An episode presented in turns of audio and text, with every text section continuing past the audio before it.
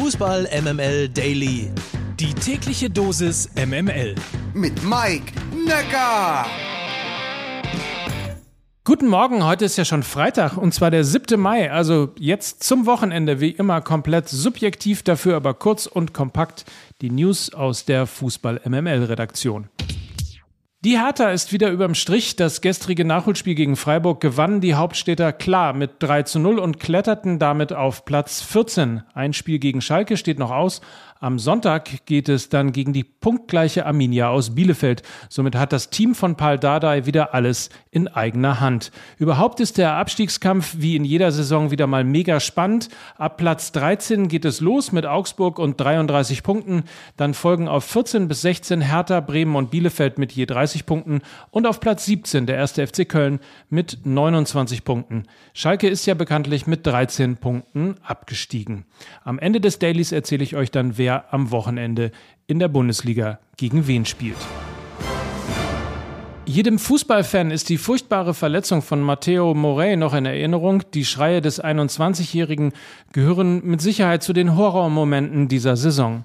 Ohne Einwirkung eines Gegners hatte sich der Mallorquiner das Knie bzw. besser gesagt das Bein verdreht. Moret ist erfolgreich operiert worden und gestern gab es nun erste Einblicke in die Schwere der Verletzung. Auf einer Pressekonferenz bestätigte BVB-Pressesprecher Sascha Fligge, dass das Außenband, die Kapsel und das vordere Kreuzband in Mitleidenschaft gezogen sind. Die OP an Kapsel und Außenband verlief erfolgreich. Nach dem ersten Heilungsprozess ist dann das Kreuzband dran.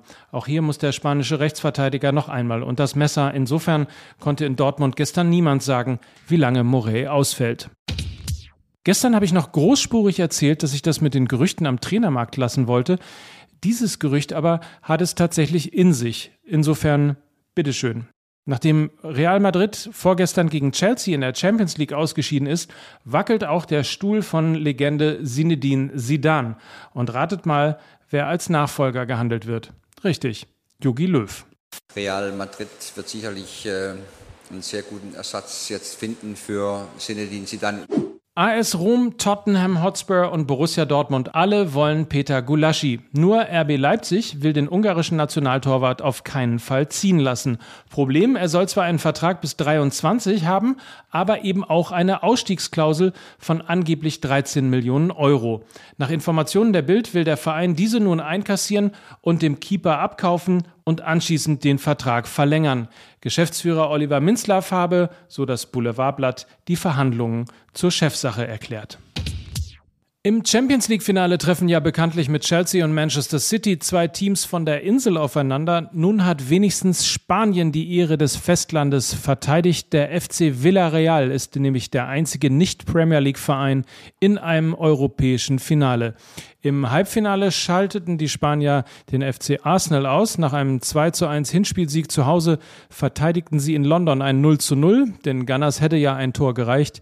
Pierre-Emerick Aubameyang traf allerdings nur zweimal den Pfosten. Im Finale am 26. Mai in Danzig trifft Villarreal auf Manchester United, das AS Rom ausschaltete.